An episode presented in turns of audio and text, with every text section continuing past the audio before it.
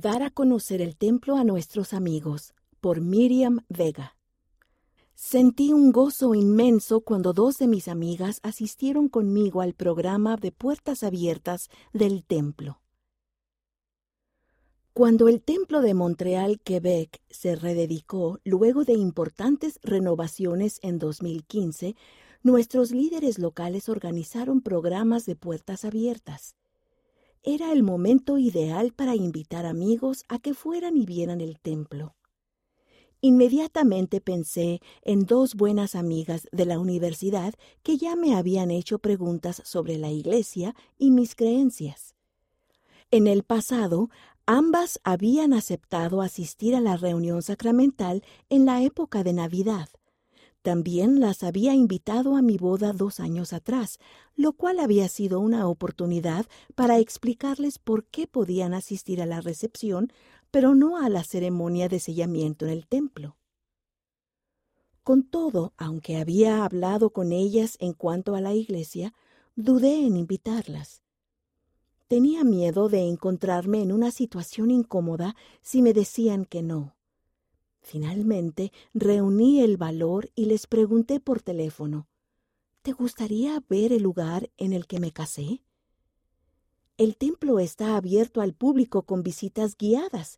Si te interesa, podríamos ir juntas.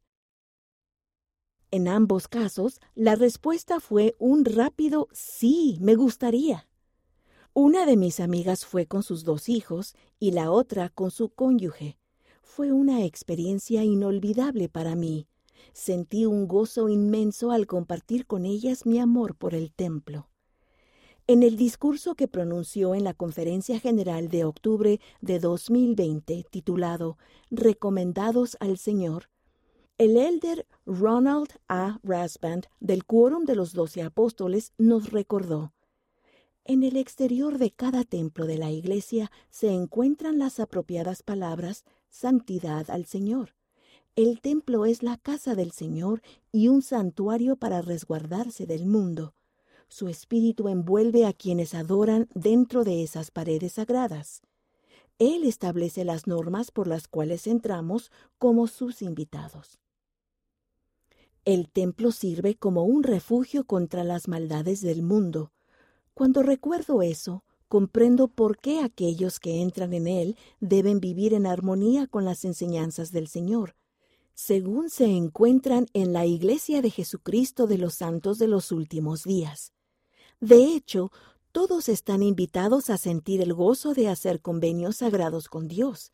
Sin embargo, a fin de hacerlo debemos reunir los requisitos que Él ha establecido para ser merecedores de una recomendación. Depende de cada uno de nosotros el tomar la decisión de seguir sus leyes. Cuando les explicamos a nuestros amigos la diferencia que existe entre un templo y un centro de reuniones, simplemente podemos decirles que, uno, el templo es la casa de Dios, es un lugar apacible donde los miembros fieles de la Iglesia de Jesucristo de los Santos de los Últimos Días pueden hacer promesas sagradas a Dios de que vivirán en armonía con sus mandamientos. Es un lugar en el que aprendemos más acerca de nuestro propósito en la vida y donde las familias pueden sellarse para siempre.